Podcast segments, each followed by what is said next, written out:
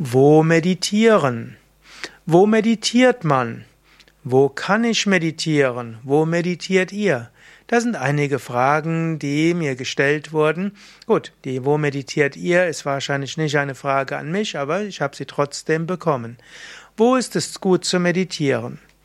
Zunächst einmal gibt, gibt es die tägliche Meditationspraxis und als zweites gibt es die besondere Meditationspraxis.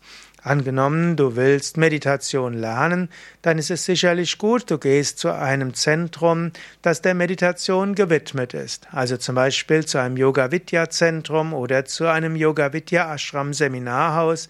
Das alles darauf ausgerichtet, dass eine gute Schwingung da ist und dass alles so ist, dass es dir leicht fällt zu meditieren.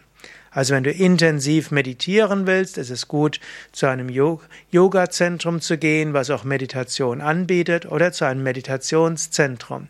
Entweder, dass du dort einmal die Woche zu einem Meditationskurs gehst, eine Meditationssitzung oder zu einem Satsang.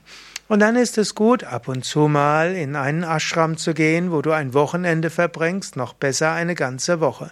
So kannst du in die Meditation tiefer gehen.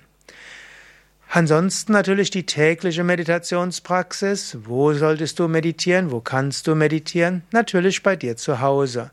Und da gibt es verschiedene Möglichkeiten. Idealerweise hättest du eine Ecke, wo du einen kleinen Altar aufbaust, wo du vielleicht auch eine Yogamatte hinlegen kannst, sodass du auch Yogaübungen machst. Du hast dort dein Kissen und auf dem Altar hast du zum Beispiel eine Kerze oder eine Murti und das heißt eine Götterfigur oder ein Bild eines Heiligen, deines persönlichen Meisters, eine Blume und so weiter. Und dann schaust du in Richtung dieses Altars und dann fällt es dir leicht zu meditieren. Und wenn du dort regelmäßig meditierst, baut sich dort eine spirituelle Schwingung auf. Wenn das nicht möglich ist, die ganze Zeit das zu haben, gut, dann nach Möglichkeit habe mindestens einen Altar und dann zur Meditation breite deine Matte aus und setze dein Kissen hin. Wenn möglich, meditierst du so, dass du in Richtung Osten oder Norden meditierst. Wenn das nicht möglich ist, geht auch eine andere Richtung. Ganz idealerweise würdest du sogar ein Zimmer haben für die Meditation. Aber es geht eben auch eine Ecke eines Zimmers oder eben auch, wenn du nur ein Zimmer hast, eben in deinem Zimmer eine Ecke. Zusätzlich ist es auch schön zu meditieren, zum Beispiel in der Natur.